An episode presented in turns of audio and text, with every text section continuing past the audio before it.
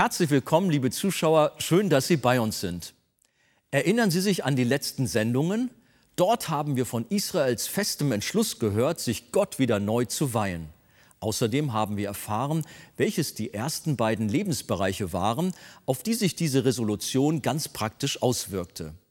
Heute wollen wir weitere spannende Fragen aus diesem Zusammenhang betrachten.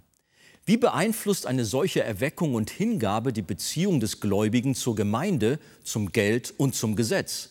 Und warum ist es dabei so wichtig, das Evangelium genau zu verstehen? Dies und mehr erfahren Sie jetzt von Pastor Wolfgang Wegert.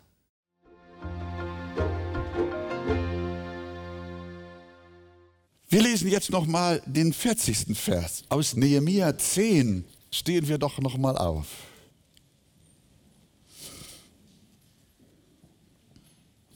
Und da nur den letzten Satz. Das ist dann das letzte Wort ihrer Abmachung. Und so wollen wir das Haus unseres Gottes nicht verlassen. Damit schließt ihr neuer Bund, ihre Bußverabredung, ihre neue Gottesweihe. Und so wollen wir das Haus unseres Gottes nicht verlassen. Amen. Setzt euch gern. Also nochmal kurz zusammengefasst. Das Erste, wozu sich die erweckte, bußfertige Gemeinde in ihrem erneuerten Leben mit Gott schriftlich verpflichtete, war die Gott wohlgefällige Wahl ihrer Ehepartner. Das Zweite war die Sabbatheiligung und damit verbunden auch dass sie in jedem siebten Jahr, das haben wir jetzt nicht besonders betrachtet, auf die Bestellung der Felder verzichten und einem jeden seine Schuld erlassen wollten. Sie haben nicht nur den siebten Tag, sondern auch das siebte Jahr, das Jahr des Schulderlasses, wieder neu beachten wollen. Das ist wunderbar. Und jetzt kommt das Dritte. Der dritte Hauptpunkt ihrer neuen Abmachung mit Gott. Das war die Fürsorge für das Haus Gottes. Wenn Menschen Buße tun und Christen ihre Hingabe zu Jesus erneuern, dann entsteht auch eine neue Liebe zum Haus des Herrn, die Gemeinde. Sie ist für Gottes Kinder der schönste Platz auf Erden. Und dann tun sie alles, was in ihrer Kraft steht, dass die Gemeinde auch versorgt ist. Und das hört sich in Nehemias Jerusalem so an. Jetzt müsste ich eigentlich die ganzen 13 Verse lesen. Dieser Teil ihrer Abmachung ist 13 Verse lang. In Vers 33 fängt er an. Ferner übernehmen wir die Pflicht, jährlich ein Drittel Schekel für den Dienst im Haus unseres Gottes zu geben Vers 35, ich verkürze das ein bisschen der Zeit wie. Die Lieferung des Brennholzes haben wir ausgelost unter den Priestern, den Leviten und dem Volk. Jede Familie soll es jährlich zu der für sie bestimmten Zeit zum Haus unseres Gottes bringen. Es soll auf dem Altar des Herrn unseres Gottes brennen, wie es im Gesetz vorgeschrieben ist. Ferner bringen wir jährlich zum Haus des Herrn die ersten Erträge unserer Felder, die ersten Erträge aller Baumfrüchte unsere erstgeborenen Söhne und die ersten Jungen unseres Viehs, wie es im Gesetz vorgeschrieben ist. Die ersten Jungen unserer Rinder und Schafe bringen wir zum Haus unseres Gottes für die Priester, die im Haus unseres Gottes Dienst tun. Den Erstanteil von unserem Brotteich und von den Früchten aller Bäume sowie von Wein und Öl bringen wir für die Priester in die Kammern des Hauses Gottes und nun springen wir zu unserem letzten Satz des Kapitels und sie fassen zusammen. So werden wir das Haus unseres Gottes nicht im Stich lassen. Einige Übersetzungen sagen nicht verlassen, andere schreiben nicht vernachlässigen. Aber mir gefällt diese Übersetzung gut. So werden wir das Haus unseres Gottes nicht im Stich lassen. Das ist Leben, das ist Hingabe. Das ist Erneuerung, das ist Erweckung. Wenn die Gemeinde Jesu von Liebe zu Christus und seinem Volk erfüllt ist, wenn Erweckung in ihren Reihen ist, dann leidet die Gemeinde keinen Mangel. Dann sucht sie nicht nach staatlicher Unterstützung, sondern ihre Glieder geben großzügig und freiwillig ihre Gaben für das Haus Gottes. Einem wiedergeborenen Christen ist Geben eine Ehre, ist Geben ein Gottesdienst, eine Weihe, eine Hingabe, ein großes Vorrecht. Und deshalb sagt auch unser Herr Jesus, wie die Apostelgeschichte ist, sagt, geben ist seliger als nehmen. Und Paulus sagt, ein jeder gebe, wie er sich im Herzen vorgenommen hat, nicht mit Unwillen oder aus Zwang, denn einen fröhlichen Geber hat Gott lieb. Da, wo Erweckung ist, wo Liebe ist, wo Hunger nach Gott ist, ja, wo Weihe ist, da ist das Herz voll dabei, samt Portemonnaie. Das ist, was wir hier sehen. Gott wirkt an den Herzen der Juden und sie erkennen, was geschrieben steht im Gesetz Gottes. Und sie kehren dahin wieder zurück. Und sie sagen, wir möchten auch nicht nur die Mauern, sondern unseren Gottesdienst wieder erneuern. Unsere Liebe zum Haus des Herrn, zu den Gottesdiensten und möchten das Haus unseres Gottes nicht im Stich lassen. Natürlich steht es im Gesetz, dass wir geben sollen, dass wir den Zehnten in Gottes Kornhaus bringen sollen. Auch das Neue Testament ermahnt uns zum großzügigen Geben. Wer da kärglich sät, der wird auch kärglich ernten. Und wer da sät im Segen, der wird auch ernten im Segen. Solche Bibelstellen und solche Predigt ist immer nicht ganz einfach, weil da manchmal auch so ein Riss durch die Gemeinde geht. Da sind Menschen, die tun mehr, als sie können. Und es gibt andere, die könnten mehr tun, aber sie tun es nicht. Und ich kann hier nur sagen, schau in dein eigenes Herz und in dein Leben und klag mich nicht an, sondern das muss jeder selber prüfen, ob dein Herz auch in dieser Hinsicht ganz erweckt ist, zur Buße geführt wurde. Da erkannten sie, dass sie das Reich Gottes kärglich behandelten, aber die Juden wollten im Segen sehen. Und an dieser Stelle darf ich wirklich sagen, dass wir auch einfach nur sagen dürfen, die Gemeinde lebt. Die Arche-Gemeinde lebt. Und ihre Fernsehgemeinde lebt. Monat für Monat, Jahr für Jahr kommt in großem Segen die Fürsorge und die Gabe herein, dass wir alles bezahlen können. Und dafür möchten wir allen, allen von ganzem Herzen Dank sagen. Das ist ein Zeichen eurer Weihe. Jeden Monat ein Betrag für das Haus Gottes geben und es nicht im Stich lassen. Das ist ein Zeichen von Wiedergeburt. Ein ungläubiger Mensch sagt, bist du verrückt? Wenn der guckt, was dein Zehnter ist, dann sagt er, der ist nicht ganz klar im Kopf. Was könnte man alles damit machen? Aber das ist der Heilige Geist. Und das war bei den Juden. Es ist sehr tragisch, wenn in einer Gemeinde immer nur von Geld die Rede ist, immer nur gedrückt und gepresst wird, mehr noch und noch mehr zu geben. Ich sage euch, da ist der Tod im Topf. Das wollen wir nicht. Sondern das Geben kommt aus einem erweckten Herzen und nicht durch eine Vorschrift. Aber wenn eine Gemeinde lebt, dann strömen die Gaben und Gott öffnet die Fenster des Himmels, dass Segen, die Fülle herabfließt. Ich habe die Geschichte schon öfter erzählt und ich werde sie euch möglicherweise immer wieder erzählen. Als junger Student und jung bekehrt, da kam der Opferbecher an mir vorbei und ich hatte eine silberne D-Mark und einen kupfernen Pfennig. Meine Mutter hat zu mir gesagt, Junge, wirf nicht die Mark in den Klingelbeutel, dann hast du morgen in der Mensa nichts zu essen. Wir waren arme Leute. Und dann habe ich die Mark in der Hand gehabt und habe gedacht, morgen hast du nichts zu essen. habe ich die Mark wieder zurück ins Portemonnaie. Dann habe ich den Kupferpfennig gehabt. Dann habe ich zu mir gesagt, Wolfgang, du bist ein Geizkragen. habe ich den Kupferpfennig wieder zurück. Hatte ich wieder die Mark. Gefiel mir auch nicht. Das ging, glaube ich, vier, fünf, sechs Mal hin und her, hin und her. Und der Becher kam immer näher. Was meint ihr, was habe ich reingeschmissen? Die Mark oder den Pfennig? Ihr kennt die Geschichte schon. beides, beides, beides. Hatte ich nichts mehr. Beides habe ich reingeschmissen. Ja, vor lauter Verzweiflung wahrscheinlich.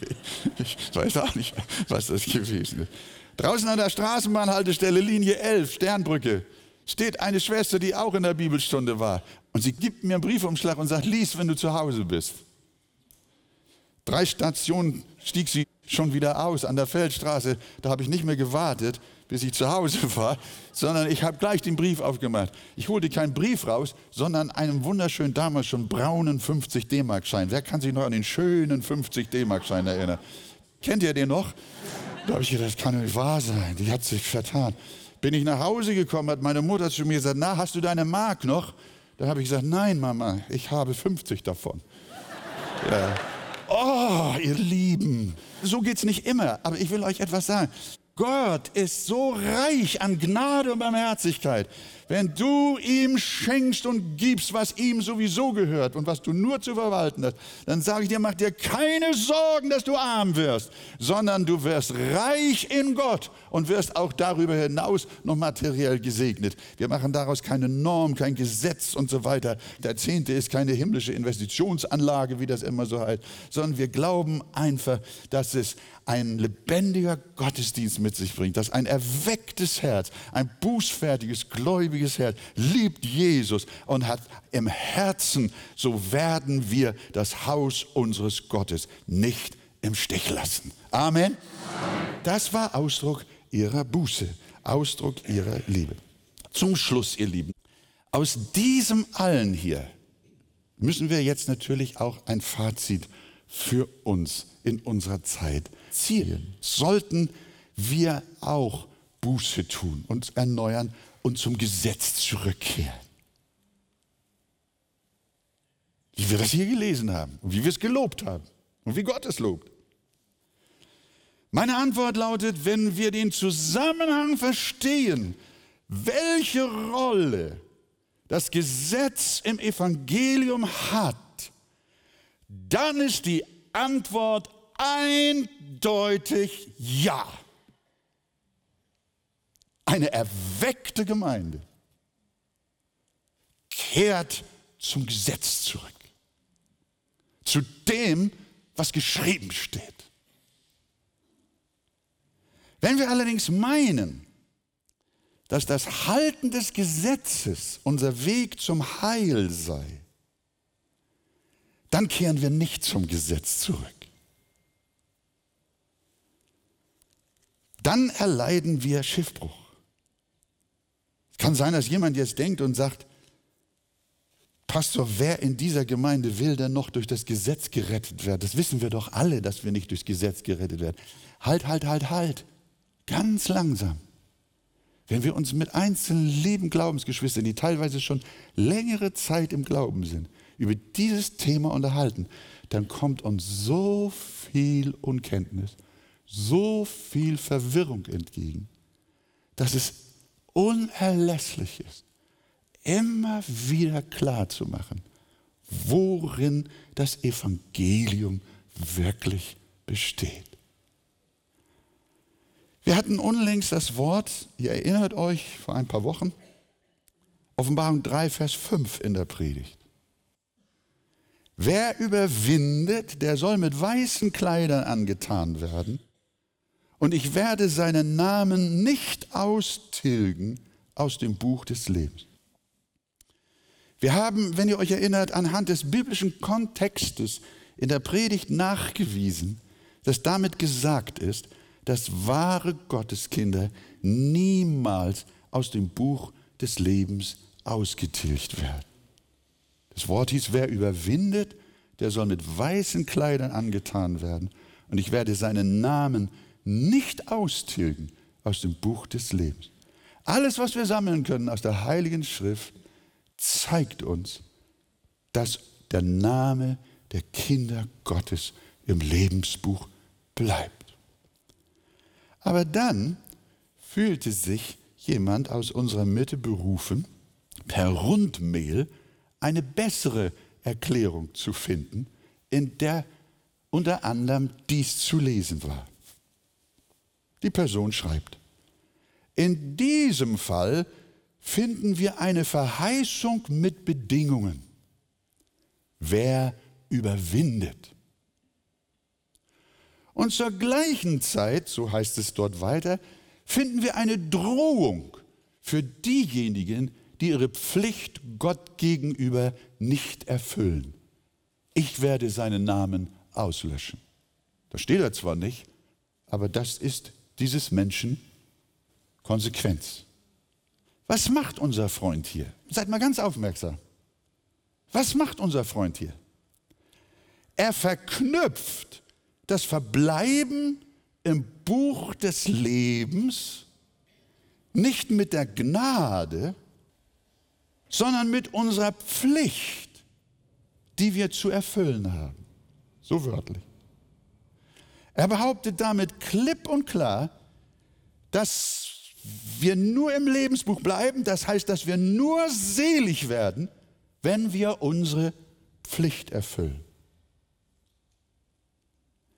Er propagiert das Gesetz als Heilsweg. Das, was er hier anbietet, ist pure Werkegerechtigkeit. Eine Lehre, die dem Evangelium diametral entgegensteht, die nichts, aber auch gar nichts mit dem Evangelium zu tun hat. Denn unser Name wurde von Grundlegung der Welt an, Offenbarung 13.8, aus freier Gnade ohne unser Verdienst ins Lebensbuch hineingeschrieben und wird dort auch aus Gnade ohne unser Verdienst stehen bleiben. Denn wer sind die, die überwinden und deren Namen nicht aus dem Lebensbuch getilgt sind? Das sind nicht die, die ihre Pflicht erfüllen, sondern das sind alle die, die von neuem geboren sind. Wer ist der Überwinder, der nicht aus dem Lebensbuch getilgt wird? Derselbe Johannes, der diese Offenbarung geschrieben hat, der schreibt in seinem ersten Brief dasselbe. Er sagt, denn alles, was aus Gott geboren ist, überwindet die Welt. Und unser Glaube ist der Sieg, der die Welt überwunden hat. Wer ist Überwinder? Alle, sagt Johannes, alles, was aus Gott geboren ist alle, die von neuem geboren sind, sind Überwinder.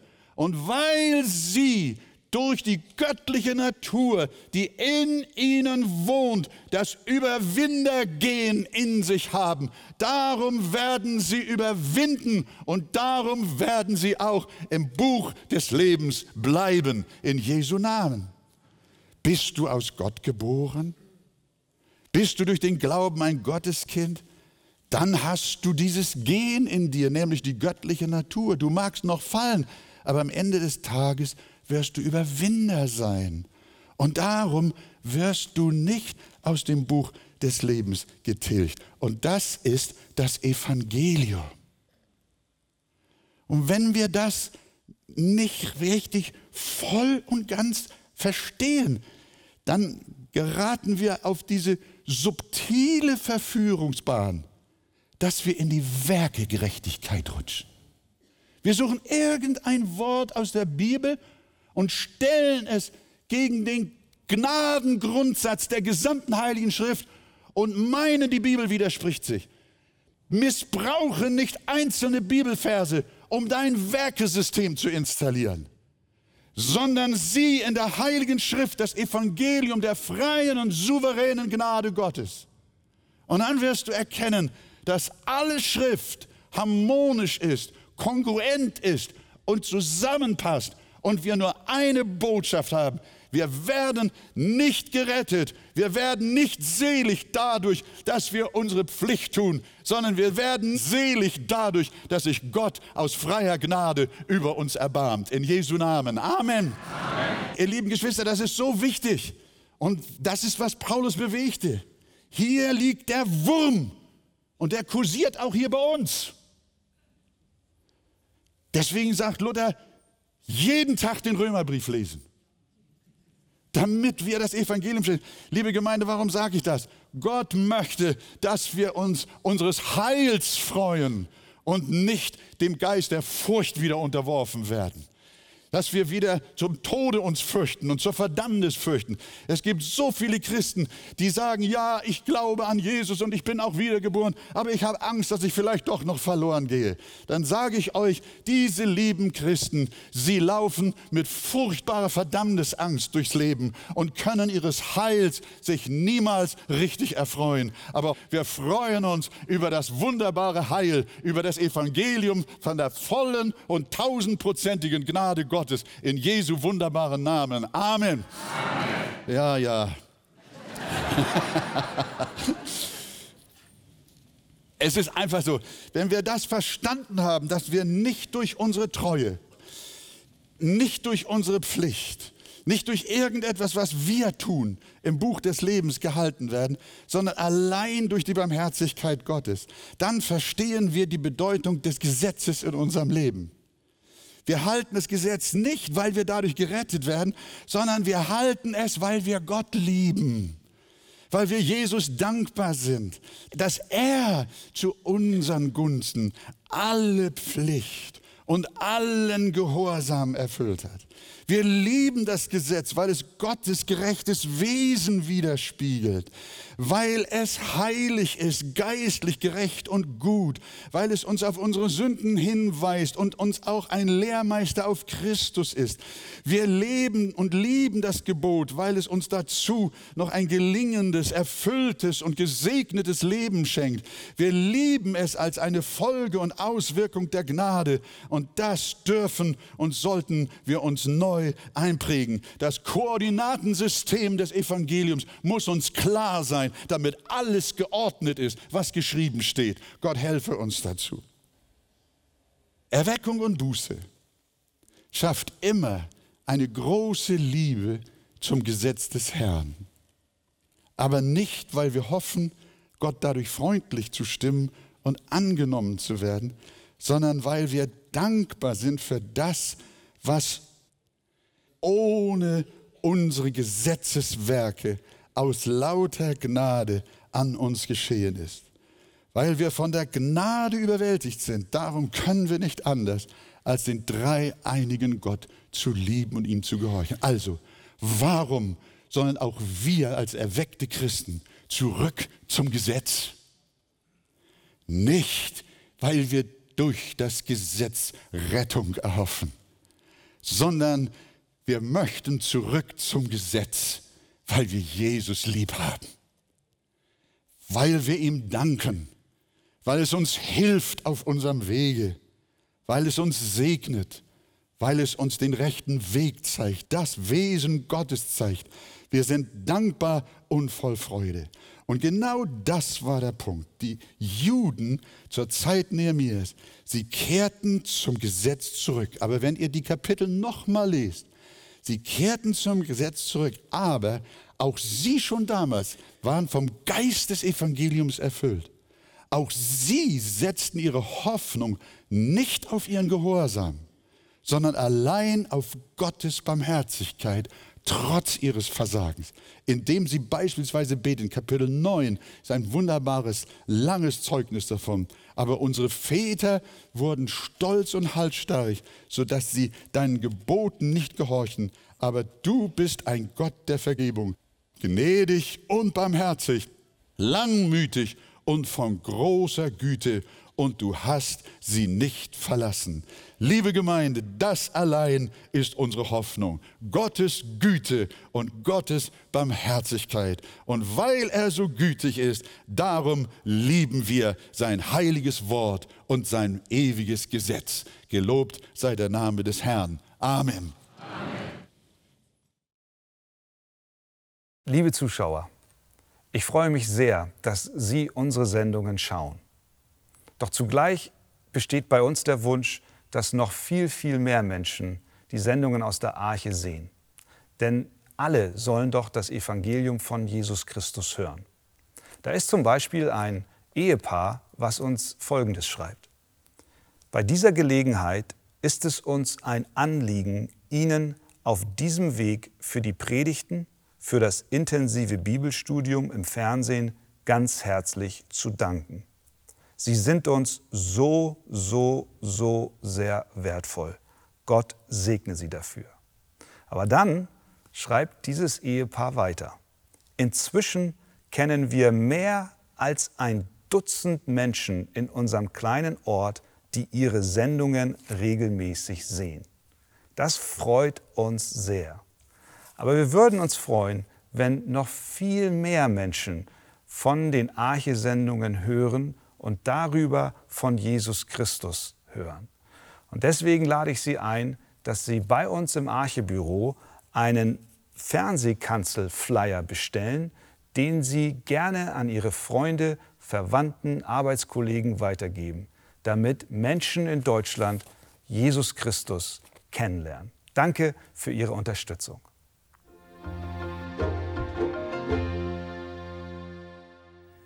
Allein Gottes Güte und Barmherzigkeit sind unsere Hoffnung. Sie möchten weiterführende Informationen zu diesem Thema? Dann empfehle ich Ihnen das Buch des Evangelium Kennen und Genießen von Pastor Wolfgang Wegert. Insbesondere das Kapitel Ein barmherziger Gott. Ein Exemplar erhalten Sie auf Wunsch kostenlos. Bestellen Sie auch gerne unser Magazin Die Taube mit weiteren Programmhinweisen zu den Ausstrahlungen der Fernsehkanzel und zusätzlichen Informationen zum Gemeinde- und Missionswerk Arche. Wir freuen uns über jeden Kontakt zu unseren Zuschauern. Sie erreichen uns per Brief, E-Mail oder zu nachfolgenden Zeiten unter der eingeblendeten Telefonnummer. Näheres zur evangelisch reformierten Freikirche Arche finden Sie im Internet. Viele Zuschauer teilen uns ihre Freude über die Fernsehkanzel mit, am Telefon, per Brief oder E-Mail. Sie spenden Geld, damit wir die Sendungen produzieren und ausstrahlen können. Dafür sage ich allen ein ganz herzliches Dankeschön. Über eine Spende auf die eingeblendete Kontoverbindung würden wir uns sehr freuen.